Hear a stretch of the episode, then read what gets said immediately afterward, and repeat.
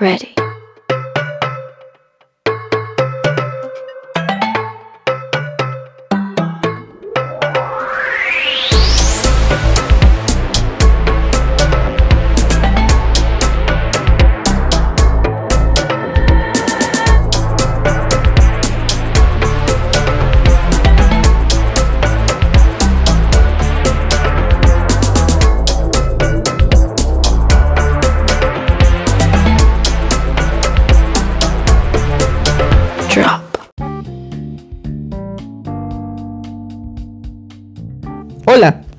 Mi nombre es Luis Vélez, bienvenidos y bienvenidas nuevamente a este espacio que busca acompañar las vicisitudes de ver cine en el Perú, el podcast Centinelas del Vicio Propio.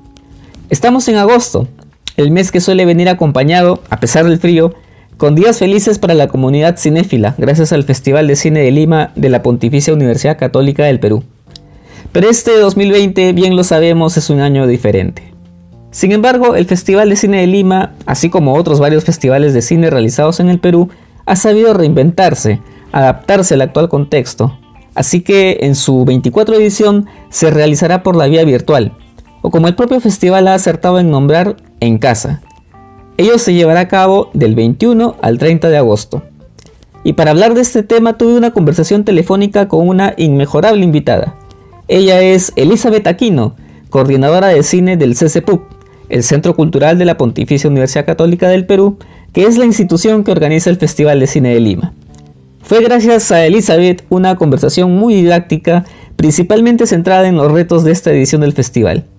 Escuchen la continuación en este episodio extraordinario de 60 minutos. Elizabeth, bienvenida, muchas gracias por tu tiempo. Hola Luis, ¿qué tal? Muchas gracias por la invitación al podcast. De hecho, hace referencia a una película que me gusta mucho, Ah, es- propio. Ah, excelente, excelente. Estamos conectados ahí entonces con la, con la admiración por Paul Thomas Anderson. Sí, sí, obvio, me encanta. Es uno de mis directores favoritos, así que, que cuando eh, en- leí la, el nombre del, del podcast, este, lo saqué al toque. El cine nos conecta, pero ahora además especialmente el cine latino, como bien reza el lema de este año en el festival, y que representa mi entender el volver a la esencia, aquellos tiempos en que era el encuentro de cine latinoamericano. Sí, exacto. Este, bueno, como para contextualizarlos un poquito, yo asumí el cargo de la coordinación de cine del Centro Cultural en septiembre del año pasado. Eh, y bueno, desde esa fecha estuve mm, eh, a cargo de la cartelera, la programación regular del Centro Cultural, que funciona básicamente como una sala eh, que es un híbrido entre una sala alternativa y una sala comercial. ¿no? Eh, obviamente no somos un multicine ni, ni queremos serlo, solo tenemos una sala y eventualmente durante el Festival de Cine en un contexto regular tenemos dos. Eh, pero claro, es una sala pequeña, es una sala que trata de diferenciarse en su programación, en su oferta, eh, teniendo películas que, bueno, que puede que pasen por cartelera comercial, pero que digamos son recogidas eh, en nuestra programación para darles continuidad o, o de alguna manera eh, promocionarlas con un enfoque diferente. Este, y en ese sentido, bueno, desde septiembre del año pasado hasta más o menos febrero hemos tenido una programación súper variada. eh, de hecho, los últimos ciclos presenciales que tuvimos fueron los de eh, las nominadas y las ganadoras al Oscar, que realmente fue eh, un éxito, ¿no? Que mucha gente eh, fue, asistió y, y bueno, las películas estaban buenas también, Eh, pero ahí nomás nos agarró la, eh, los cierre, el cierre de las salas y obviamente por la pandemia, ¿no? Ujú.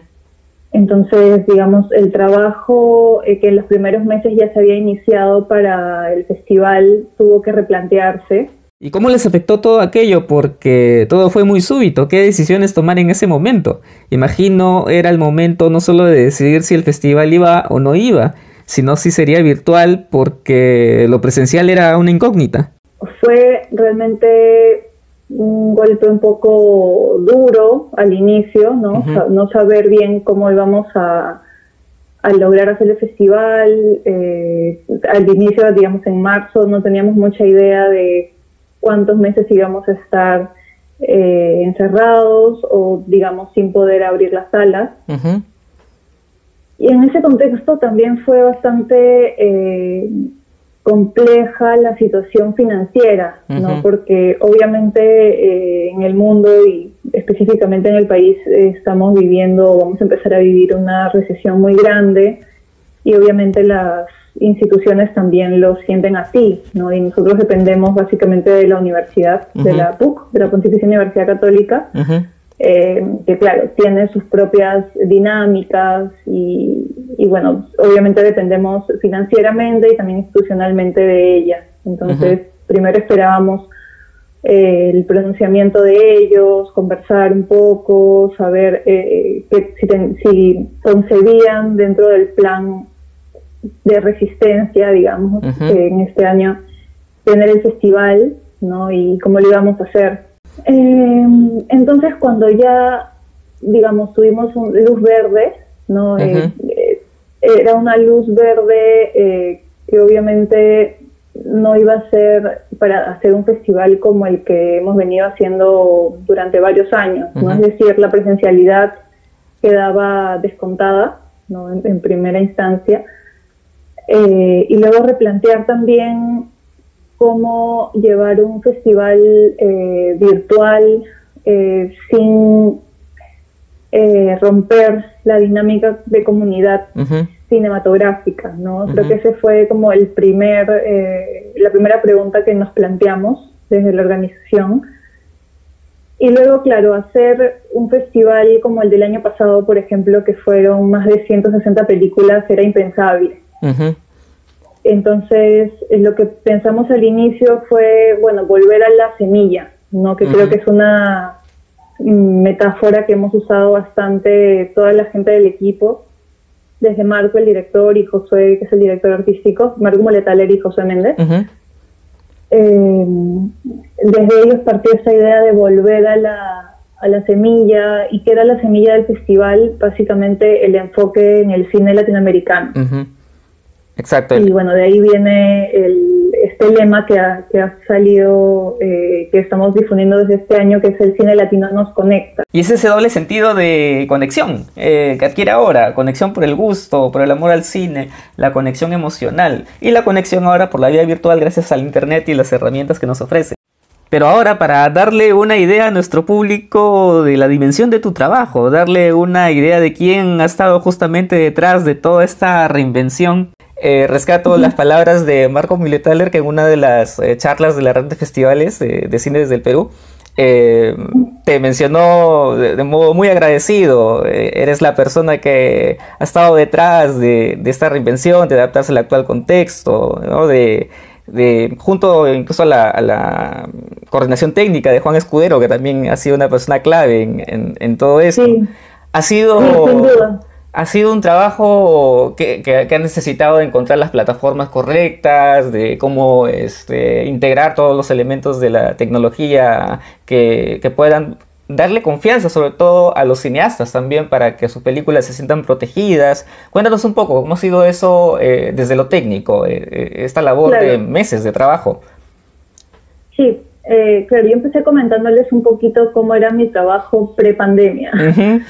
Eh, y luego cuando empezó la pandemia, eh, después de, claro, unos días un poco de, resentir la situación, obviamente momentos bastante oscuros para todos, preocupantes, la verdad es que nunca dejamos de trabajar porque, bueno, en parte creo que el equipo del Centro Cultural es eh, como una familia que se apoya eh, completamente, ¿no? Constantemente, eh, todos se conocen por años. Yo también, bueno, he trabajado varias veces en el festival, pero era la primera vez que tenía la coordinación a mi cargo.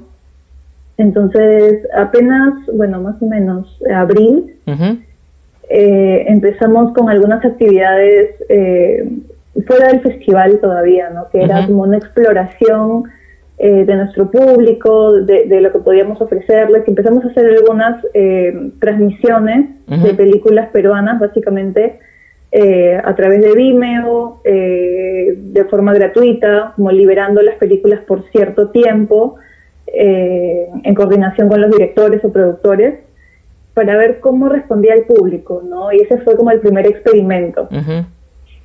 Eh, luego, bueno, estuvimos conversando con algunas plataformas eh, que proveen soluciones tecnológicas eh, fuera del país, ¿no? y nos quedamos con una opción que se llama Cinesen, que es una plataforma canadiense, que lo que lo que hace es como es un servidor que contiene y almacena las películas y permite eh, la distribución vía streaming. Mi trabajo ha estado muy conectado con, con, la con la digamos la negociación con los distribuidores, ¿no? Y, y no solo la negociación, creo que desde el inicio un diálogo bastante cercano y constante porque eh, al inicio de la pandemia creo que eh, muchos de nosotros no podíamos dimensionar cuánto iba a calar esta nueva este nuevo modo de vivir en la industria cinematográfica, ¿no? Entonces, claro, ha cambiado nuestra manera de consumir cine, al no poder ir a salas, eh, la, afiliación a diferentes eh, plataformas VOD eh, creció, entonces todo el mundo estaba viendo películas en su casa. Claro, se trata de unir a los participantes. De un lado, darle al público cinéfilo una buena experiencia de streaming, y del otro lado todas las garantías a los distribuidores, todas las garantías de seguridad. Eh, claro, los distribuidores tenían mucha, eh, como mucha precaución en preguntarnos con qué plataforma vamos a trabajar, eh, qué medidas de seguridad y antipiratería ofrece ese servidor, ¿no? Entonces ahí nosotros sobre la marcha aprendimos mucho sobre estos temas. O sea, creo que ya teníamos cierta experiencia trabajando en presencial, negociando con, los distribuidores para pases de la película eh, teatrical, que significa en, salas de cine, ¿no? Pero claro, eh, nadie calculó eh, el impacto y el cambio y la migración hacia plataformas digitales, ¿no? Entonces, bueno, después de varias semanas de, investigación, de probar, de hablar con unas y con otras personas, encontramos eh, una plataforma que es con la que estamos trabajando ahora en el festival y también de la mano de Joinas, de la empresa de ticketing peruana. Eh, hicimos que estas dos plataformas eh, conversaran entre sí y calzaran para generar una plataforma que se llama CCPUC en caso. Eh, que se lanzó en, a ver, esto fue junio, parece, sí, inicios de junio. Eh, lanzamos la plataforma CCPUC en casa, que básicamente lo que hacía era reunir en una plataforma virtual todo lo que ofrece el Centro Cultural PUC eh, o lo que ofrecía de modo presencial, ¿no? Entonces lanzamos una cartelera con varias películas eh, eh, una, me parece que hubo como dos obras de teatro, eh, los cursos también del Centro Cultural se virtualizaron y la galería. Entonces era como una plataforma que, incluía toda esta oferta y que nos servía como un previo, como una como un experimento antes de lanzarnos con el festival. el festival. Entonces todo, todo se concentró en CCPUC en casa, que es ccpucencasa.com Ahí está, eh, eh, está tanto eh, la manera en la que la gente pueda comprar las entradas para el festival y está en sí el sistema de visionado gracias a esta plataforma canadiense. Claro, em, justamente aquí tenemos tanto la plataforma que has mencionado como la página web del festival, que es www.festivaldelima.com slash 2020 igual ahí encuentran eh, las ediciones pasadas también del festival. Y digamos, en la página web oficial, que es esta, está concentrada toda la información, desde eh, las dos competencias, la muestra de Francia en Perú, con tres películas de Oliviera Sayas, está la información sobre el, jurado, ¿no? quienes componen los diferentes jurados de, esta edición, invitados especiales, y invitados, digamos, los participantes que han sido eh, los directores y productores seleccionados en ambas competencias. Y aquí también es importante resaltar que eh, el festival obviamente se redujo en, tamaño de la muestra. En, número de películas, digamos. Exacto. Este año tenemos 31 películas en total. Hay 15 eh, películas en la competencia ficción y 13 películas en la competencia documental. Y eso felizmente no se ha reducido. Las películas de la competencia de ficción y las películas de la competencia documental. No se ha reducido lo que siempre ha sido el corazón del festival. Están ahí 15 películas en competencia de ficción y 13 películas en competencia documental.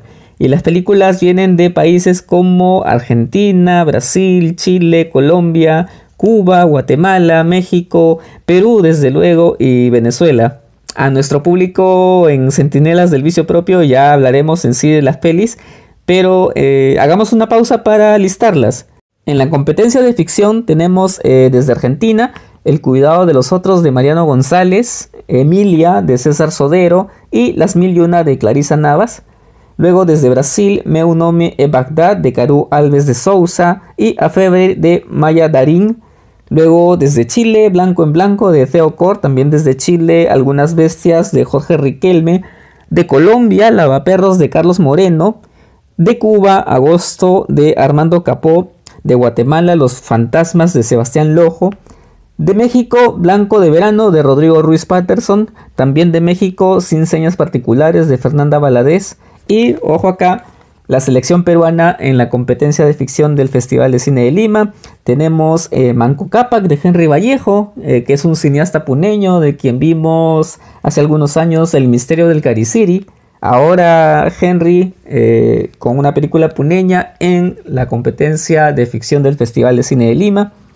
Luego la restauración de Alonso Llosa y Samichay en busca de la felicidad, que es una ópera prima de Mauricio Franco. En competencia documental tenemos un total de 13 documentales latinoamericanos. Eh, de Argentina, Las Ranas de Edgardo Castro. De Brasil, Fico Te Devendo, Una Carta o Brasil de Carol Benjamín. Fe e Furia de Carlos Pimentel, también de Brasil. De Chile, El Agente Topo de Maite Alberdi. Eh, luego una coproducción Colombia, Uruguay, Argentina, pero es una película más colombiana que es eh, Dopamina de Natalia Mary. De Cuba, a media voz de Heidi Hassan y Patricia Pérez. De México, Mari Carmen de Sergio Morquín y Cosas que no hacemos de Bruno Santamaría. De Venezuela, era hace una vez en Venezuela de Anabel Rodríguez Ríos. Y lo peruano. Tenemos Círculo de Tiza de Jan Alcover y Diana Daf Collazos. Mujer de Soldado de Patricia Vicerrizo. El Canto de las Mariposas, eh, la ópera prima de Nuria Frigola Torrent.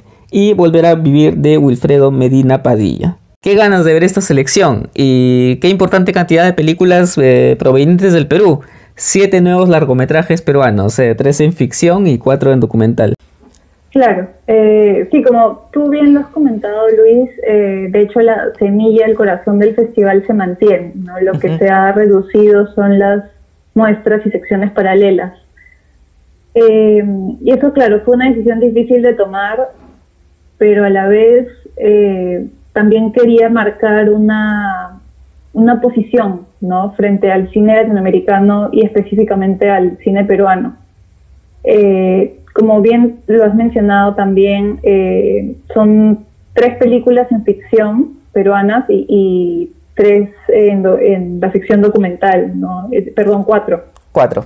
Eh, entonces, claro, es un poco eh, más de lo que usualmente eh, es la participación peruana en, las competencias, ¿no?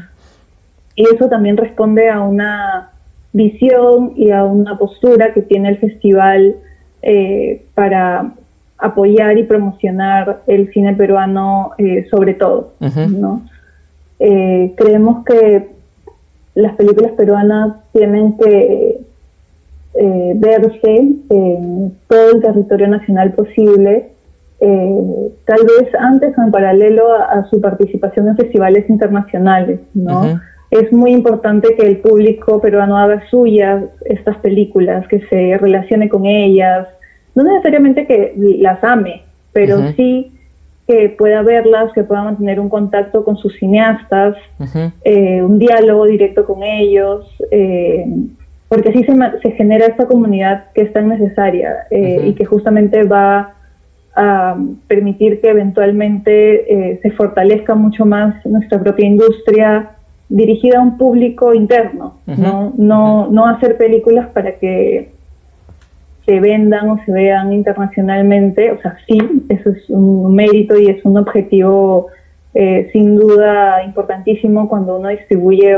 una película, pero dirigirla o, poder negociar y, trabajar con festivales también eh, del, mismo, del mismo país eh, redunda ¿no? en, una mayor capacidad de diálogo con, con el propio con la propia nación digamos ¿no? felicitaciones por ello Elizabeth eh, sí efectivamente eh, de admirar la, cantidad de películas por ejemplo que tenemos en peruanas en la sección documental. Además, eh, nos, nos, contabas un poco de esta muestra paralela dedicada a Olivera, Olivera Sayas, que es un, ya un clásico contemporáneo del cine, que viene con tres películas, Irma B, Las Horas del Verano y Después de Mayo, que también son ya un poco clásicos contemporáneos cómo fue la negociación, un poco la, la, manera en la que se pudieron conectar con Asayas, eh, el hecho incluso de que va a dar una clase maestra. Asayas es, un cineasta de renombre que eh, realmente poder contar con su presencia es un lujo. Sí, eh, de hecho estamos muy contentos porque por tener la oportunidad de, de ofrecer una, una clase maestra suya y además por estar en contacto con él y con su cine.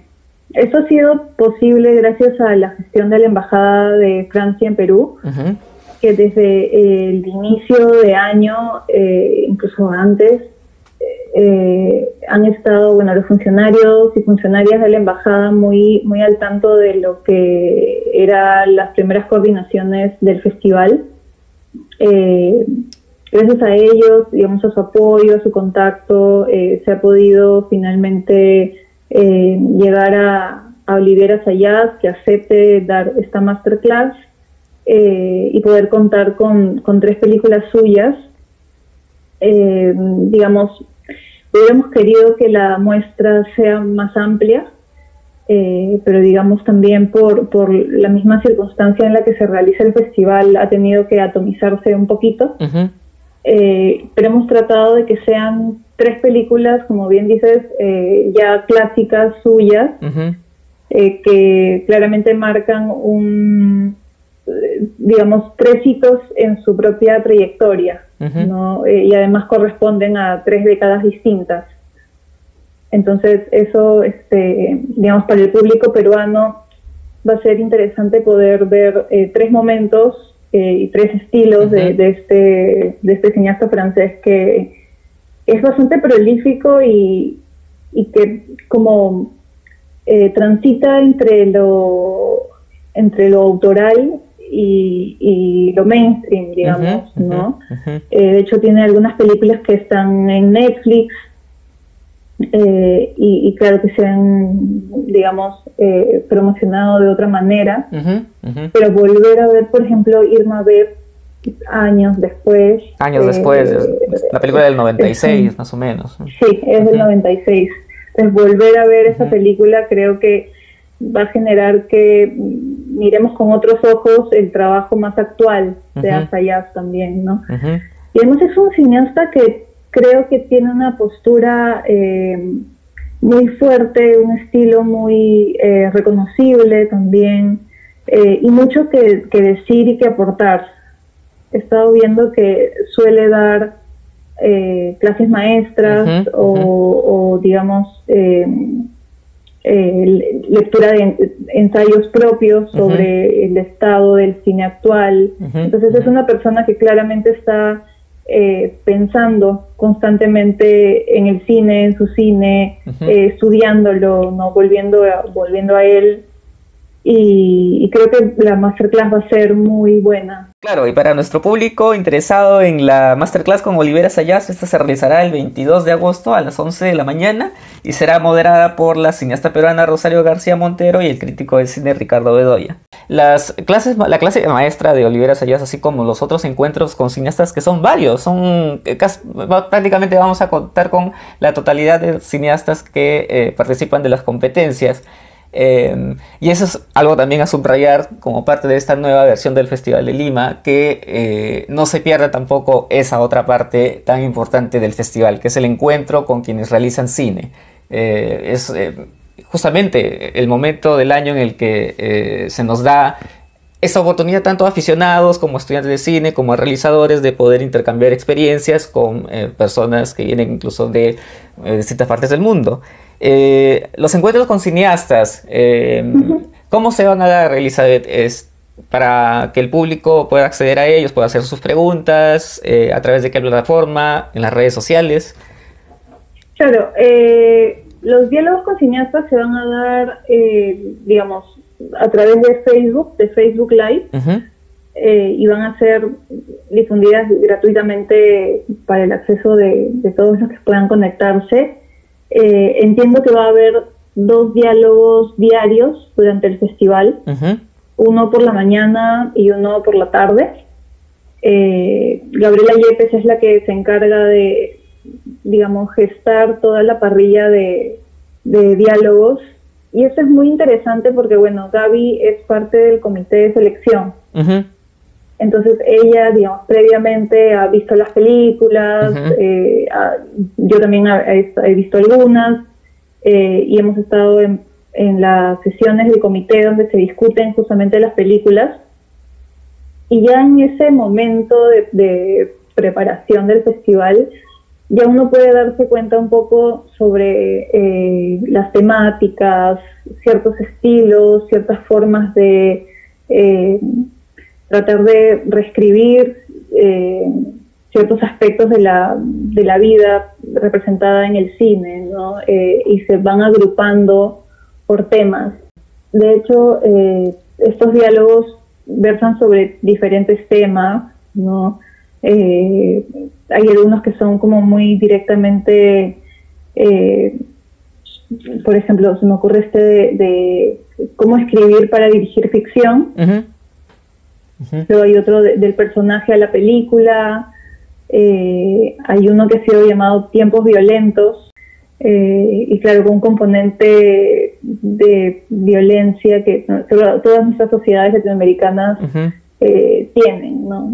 por ahí está súper interesante. Y luego, bueno, hay muchos, muchas películas también de temática LGTB y que tratan temas de género, no, eh, si bien, por ejemplo, este año no hay una paridad exacta entre directoras y directores, eh, sí hay una paridad temática, ¿no? Eh, personajes principales, protagonistas, que son mujeres, hay muchísimos, y por más de que hayan sido eh, películas dirigidas por, por hombres. Creo que eh, tener una protagonista femenina en estos tiempos eh, genera un interés mayor, pero tal, tal vez genera ese interés porque permite el diálogo al respecto. Y obviamente salen temas de género. Qué, qué valioso que el Festival de Cine Lima que es, es, algo que ha venido haciendo ya desde hace este, ediciones atrás, ponga los ojos, las luces sobre estos temas que tienen que ver con la representatividad, que tienen que ver con eh, la valoración de luchas reivindicativas y con todo aquello que en la sociedad eh, contemporánea debemos eh, tomar en cuenta a nivel de un conocimiento y un reconocimiento de quiénes somos y quiénes somos dentro de nuestras respectivas identidades. Sí, exacto. Y también de alguna manera con la esperanza de que en el futuro no sea necesario hacer una mesa de mujeres haciendo cine que sea, eh, que entendemos que este es un camino, es un proceso y en el camino hay que tomar ciertas acciones que diferencian eh, el quehacer de una directora y un director, ¿no? Para poner en valor, como dices, pero realmente eh, el objetivo final sería que todas estas mesas de, dirigidas este, o que tratan específicamente del trabajo de mujeres en el cine no sean más necesarias en, unos años. En unos años ya, eh, ya, ya, no va a ser algo eh, extraño, va, va, va, a ser algo que va, va, a ser asumido como parte de una normalidad, ¿no? que tengamos paridad, que tengamos eh, más mujeres haciendo cine. Exacto, y, y poder también no necesariamente tener esos espacios, sino que sean espacios compartidos, ¿no? que pienso que en un futuro en la mesa tiempos violentos tal vez hayan dos mujeres y dos hombres conversando sobre películas de igual estilo, de género, eh, y claramente seguro se va a visibilizar una mirada y, los estilos diferentes y qué sé yo, pero la idea es ponerlos eh, en el mismo espacio, eventualmente. Fantástico, exacto. De eso se trata. Y más allá del poder expresivo de las películas, de sus sentidos narrativos, los temas confluyen, las películas se encuentran alrededor de estos temas y de ahí surge lo de la representación. Eh, las entradas están a la venta para todas las películas del festival en ccpucencasa.com y eh, la información sobre todas las películas está en festivaldelima.com. Entonces, entre, entre ambas y conectarse a las redes sociales del festival para acceder también a los, a los conversatorios, a los diálogos con cineastas, a la masterclass con Olivia Sayas, que además este, tiene todo, todo, está, todo está calendarizado y puede encontrarse también en la página web de, del festival, ¿no? festivaldelima.com. Quiero resaltar algo que en la conferencia de prensa mencionó Josué, Josué Méndez, el director artístico del festival, y es el hecho de que esta virtualidad, esta edición en casa, permite algo que de alguna manera es la consecución de un sueño, que es que todas las películas del festival sean asequibles en todo el territorio nacional. Por ejemplo, yo que me encuentro en Trujillo, puedo ver películas y películas en competencia, e incluso el público a nivel nacional puede emitir su voto después de ver la peli, pues también hay un premio del público.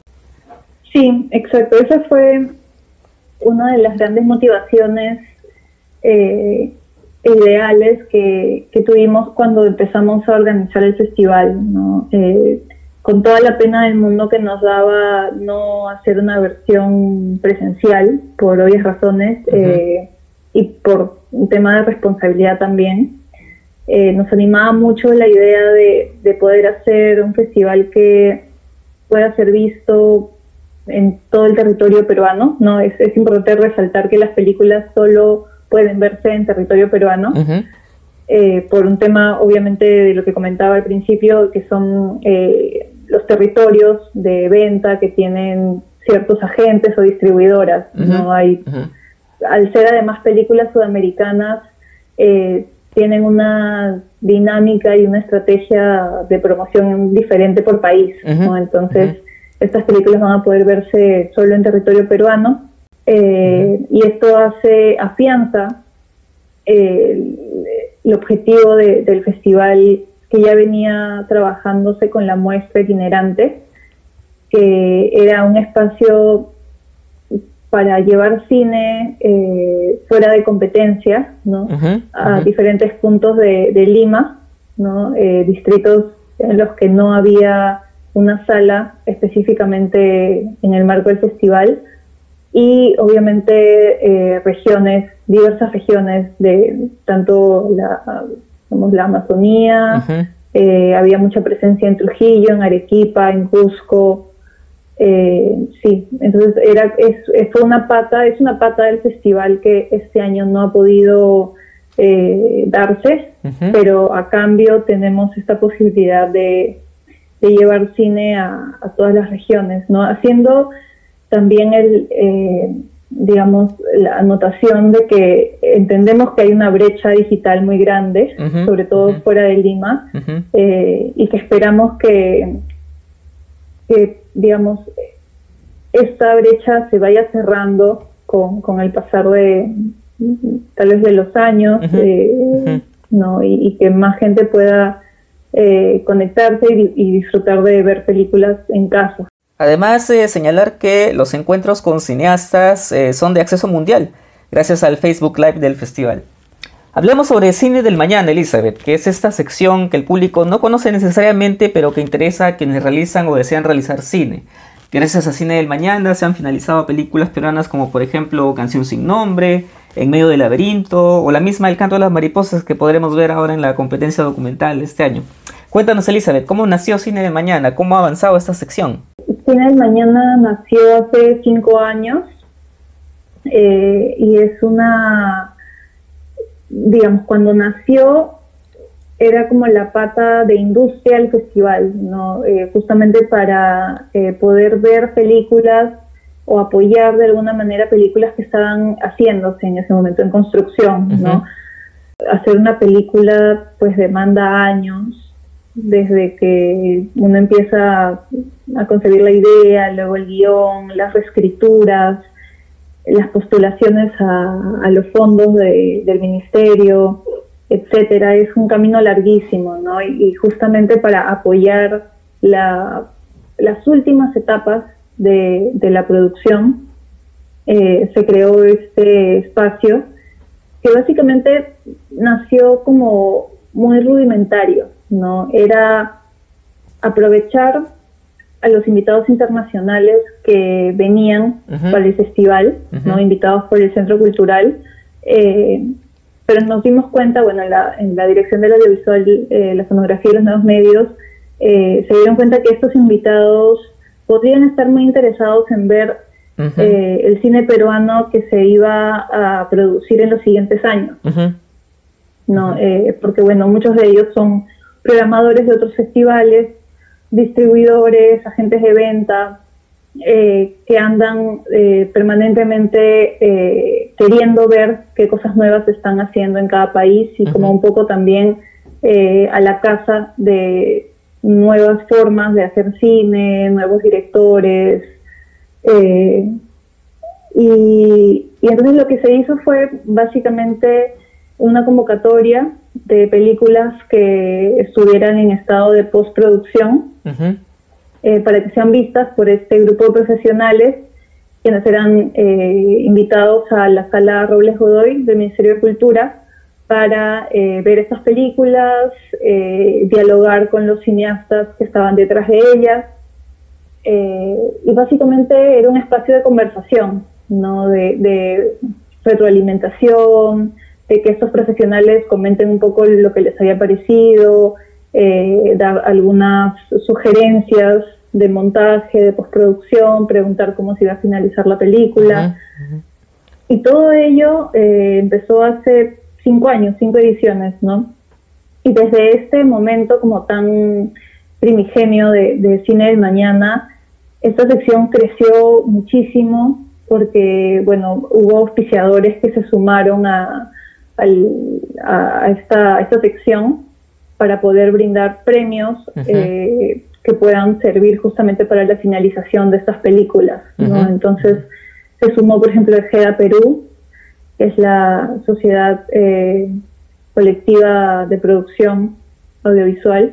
no, he dicho las siglas exactamente, pero eh, de eso se trata. se suma el GEDA para dar un premio monetario también se sumó en el camino Guarango, cine y video, quienes dan un, eh, digamos, un DSP y, otros servicios eh, tecnológicos de almacenamiento de las películas. Y así la sección fue, fue creciendo, cada vez teníamos más invitados eh, y sobre todo varias películas fueron, digamos, vistas y a partir de ahí eh, crecieron mucho en, sus caminos y como en sus propias estrategias de distribución, ¿no? Eh, uno de los casos, bueno, tenemos un montón. Eh, de hecho, a ver, la tercera edición o segunda de Cine del Mañana estuvo Río Verde, Río Verde, Sarmiento, Sarmiento, claro. Estuvo este casos complejos, Claro que, también estuvo ahí. Eh, le faltaba la postproducción, pero digamos estaba ya la estructura de la película. Luego ha estado, eh, bueno, sí, Canción sin, nombre, En medio del laberinto. Eh, Círculo de Tiza también estuvo Círculo el año de Tiza, que, que, ahora vamos a poder ver, sí. Exacto, sí, bueno, el canto de las mariposas. Eh, ha habido muchísimas, tal vez, bueno, la, la película que nos dio eh, como esta, no, sé, esta gran alegría fue Canción sin, nombre, ¿no? Que a partir de, de, Cine del Mañana y eh, otros espacios más de, de, industria en los que participó, consiguió una distribuidora francesa, fue vista eh, y apreciada en, en, un buen momento, creo, ¿no? Como en un momento preciso para que tuviera este recorrido impresionante en Cannes y que hasta ahora siga en cines de Europa es, es realmente eh, como un gran aliciente de que sí, pues no, esta sección funciona, es para exacto, es para, es para que las películas sean vistas, que tengan, que crezcan en ese camino final que es la postproducción, pero también eh, la etapa de, distribución, ¿no? De qué hacer con tu película una vez que está terminada. y, y, en ese camino, la última etapa de postproducción es fundamental.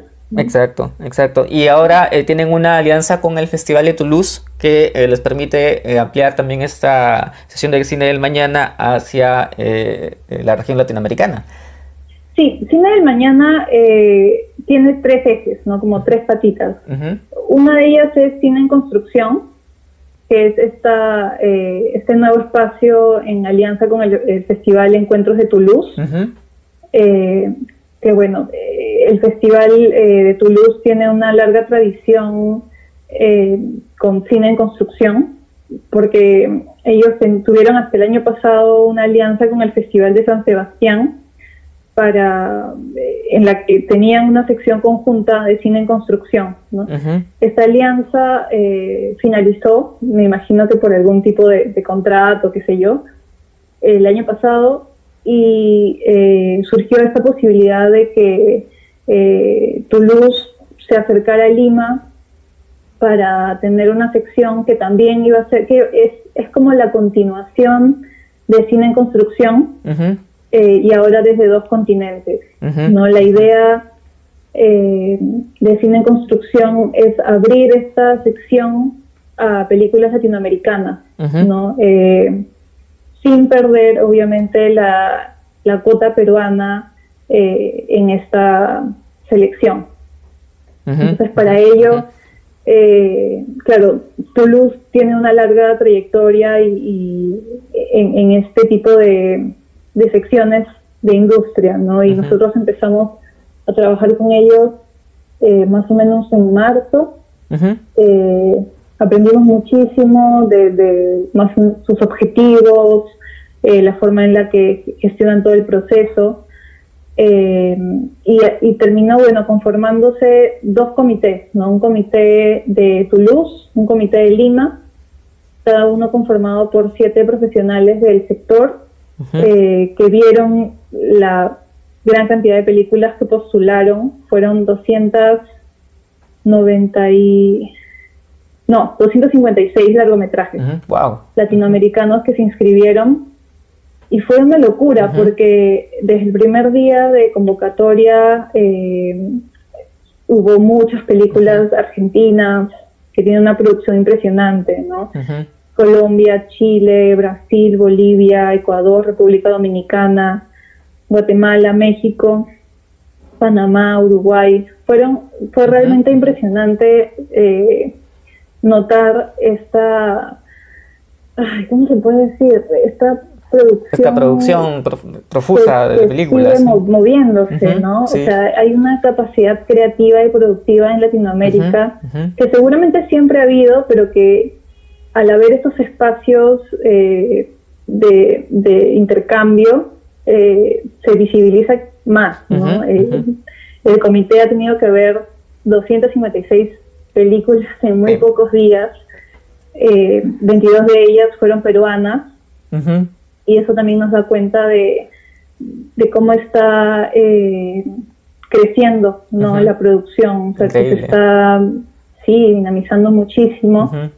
Eh, y bueno, las seis películas seleccionadas eh, son, bueno, ayer lo dije, pero bueno, hay una chilena, dos chilenas, perdón, Inmersión y Mis hermanos sueñan despiertos, Fortaleza Hotel de Brasil, La Calma de Argentina, Siete Perros también de Argentina y el único documental eh, de la sección es el de Sofía Velázquez, eh, titulado De todas las cosas que se pueden saber y de algunas otras. Sofía Velázquez, representante peruana. cineasta peruana, eh, de quien vimos Retrato Peruano del Perú. Sí, exacto. Exacto, sí, ah, fantástico, fantástico. Y hay también un Foco Perú que eh, responde justamente a, cubrir las películas peruanas que también este, han llegado a, a, Cine del Mañana. Vimos que, bueno, habían 22 películas eh, y pensamos que lo más, eh, de una manera justo para nuestra propia industria era tener un espacio dedicado a, películas peruanas en sí mismas, ¿no? Eh, y poder darles un acompañamiento y un asesoramiento de especialistas para apoyarlos en esta última etapa de postproducción. Entonces ahí, bueno, eh, el comité peruano, también el mismo comité que, seleccionó las películas de cine en construcción, seleccionó cuatro para Foco Perú. Y bueno, estos cuatro son eh, Autoerótica de Andrea Hoyos, Esquema de Tiempos Futuros de Víctor Manuel Checa, que antes se llamaba Teo, eh, La Imagen de Ángel Pajares y 51 de Rodrigo Moreno. De Rodrigo Moreno del Valle, director de, de WIC. Excelente, excelente. Eh, eh, entonces ahí está la labor del Festival de Lima, esta parte de, su, de sus objetivos, que no solamente es el de mostrar cine, sino el de que se haga cine, que apoye la realización de cine. Eh, películas work in progress que pueden necesitar justamente ese último empujoncito para, para terminarse y para después poder mostrarse. Y otra novedad del festival, Elizabeth, es la inclusión de la DFP, que es esta Asociación de Directoras de Fotografía, eh, que va a otorgar un premio especial también para eh, la película con la mejor fotografía.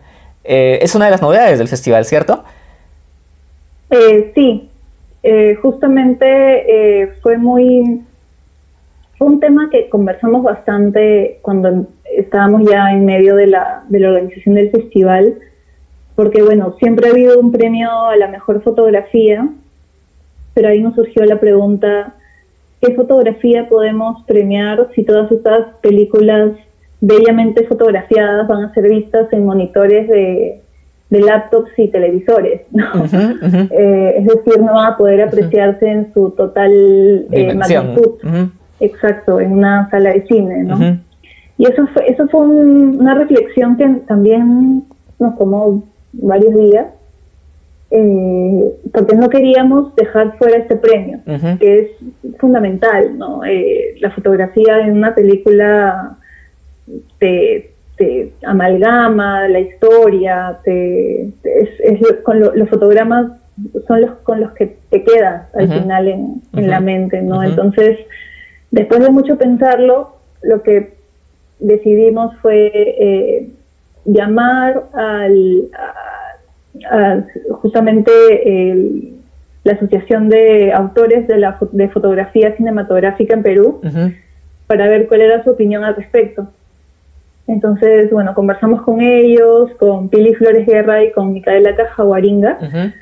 Eh, y llegamos a la conclusión de que no debíamos eh, sacar el premio y que más bien deberíamos darle a los especialistas eh, la decisión al respecto, ¿no? Porque si alguien sabe cómo que también está fotografiada una película, aunque la vea en su monitor de, de laptop o de computadora o un televisor, eh, son ellos. ¿no? Ellos van a saber apreciar en toda su, su dimensión un trabajo autoral ¿no? en, fotografía. Entonces, por eso se, por eso se convocó, eh, bueno, se convocó primero la DFP, pero ellos a su vez nos dijeron que ellos trabajan mucho en redes con, las asociaciones de, fotógrafos eh, de América Latina. Entonces que podían convocar eh, a fotógrafos de diversos países que obviamente no, no hayan participado en ninguna de las películas en competencia para conformar así un jurado que va a decidir eh, la mejor fotografía en competencia ficción. En documental, eh, no por ahora. Quería traer a colación eh, una especie de anuncio que en la conferencia de prensa dio Marco Miletaler. La virtualidad ha llegado para quedarse. No sabemos aún cómo, pero de todas maneras va a existir algo virtual en las próximas ediciones del festival, así el festival pueda regresar a las salas. ¿Qué reflexión te deja a ti personalmente aquella idea, Elizabeth? Creo que es bastante como, eh, no sé si obvio, pero creo que los o sea, los procesos de la virtualidad ya se han incorporado eh, mucho en nuestras vidas, ¿no? Eh, por lo menos, obviamente siempre salvando las distancias, las personas que, que contamos con una conexión a Internet, ¿no? Que bueno, en este país obviamente no somos mayoritaria, mayoritarias, ¿no? Pero digamos que eh, es un proceso mundial, además, que la mayoría de personas estamos eh, trabajando, teletrabajando, ¿no?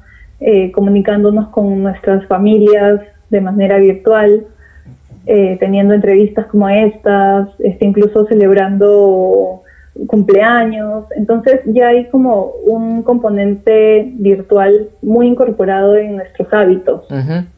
Y en ese sentido sería muy difícil que apenas se pueda reabrir el cine, eh, cortemos con, con, todo esto, ¿no? Porque es un aprendizaje que ya está en nosotros y que se ha instaurado en nuestras propias relaciones.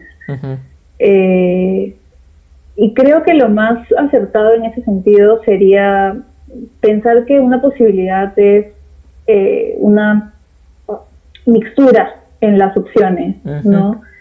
Estaba leyendo también que que bueno, a partir de, toda esta situación, eh, obviamente las plataformas eh, de suscripción, de streaming, eh, han incrementado mucho sus usuarios, pero que en respuesta es muy posible que el cine más de autor se repliegue hacia las salas o que vuelva a las salas, ¿no? Entonces, parece que ese va a ser tal vez el camino de los próximos años un poco como, eh, no sé, pienso en la sala de cine como este eh, santuario para reencontrarnos con, películas, con autores eh, un poco menos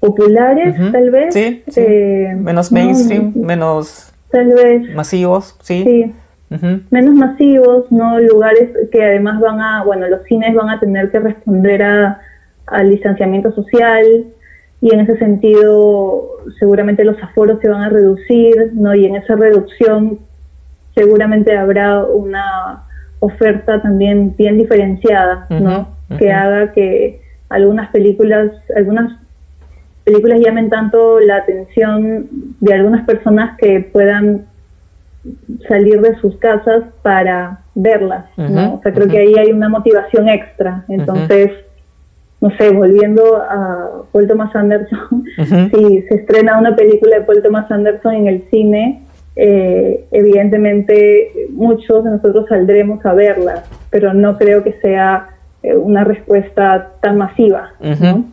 Entonces creo que tal vez las, las salas van a eh, también un poco modificar su oferta y diferenciarla de tal manera que, responda un poco a esos parámetros.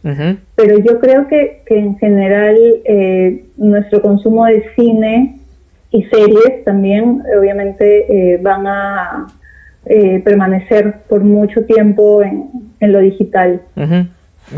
Mm, sí. Finalmente, Elizabeth, eh, nuevamente felicitarte, eh, felicitar al equipo del Centro Cultural de la Pontificia Universidad Católica del Perú por eh, haber sabido reinventarse, adaptarse a, este actual contexto. Recordar, toda la información la encuentran en festivaldelima.com, toda la información sobre el festival. Además quería rescatar algo que nos hicieron recordar y es la dedicatoria que hace el festival a dos personas, a Luis Repeto y a José Ambrós. Eh, personalmente tengo eh, muy buenos recuerdos de José Ambrós porque eh, José Ambrós, para el conocimiento de nuestro público, es uno de los programadores fundadores del festival. Lo veía siempre en el centro cultural por los tiempos del festival, corriendo de un lado para otro, llevando los DCPs, probando él mismo el subtitulado de las películas, eh, muy preocupado porque las películas se, se, vean bien. Eh, eh, ¿Qué recuerdos de, de, José Ambrós, Elizabeth? Bueno, sí, la noticia de la partida de José Ambrós fue durísima para todo el equipo del centro cultural. La verdad, yo no había tenido, yo no tuve la oportunidad de trabajar directamente con, José Ambrós. Eh, este año, como coordinadora de cine, eh, esperaba mucho poder trabajar eh, y, aprender de él. Y pues sí, es como, yo lo conocí más como espectadora del festival o cuando trabajé también en la organización en otros puestos y José siempre estaba corriendo de un lado a otro, eh, renegando.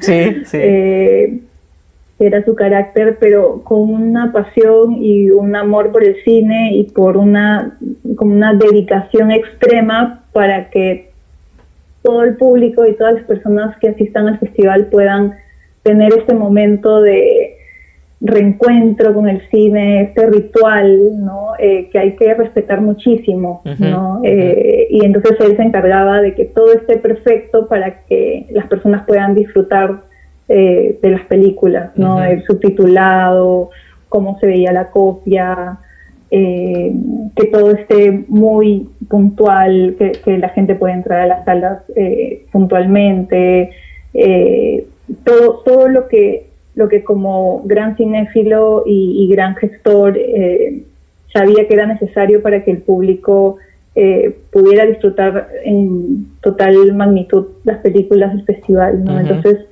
fue una pérdida muy dura y justamente eh, todo el esfuerzo de la organización y este festival está dedicado a él y, créeme que, está en, la, en el pensamiento de, todos los que estamos haciendo el festival durante todos estos días, ¿no? Este, sus bromas, sus comentarios, están muy presentes, así que esta edición está dedicada a él. Igualmente este episodio del podcast está dedicado a él, al gran José Ambrós. Muchas gracias Elizabeth. Eh, ha sido muy esclarecedor, muy eh, didáctico conversar contigo.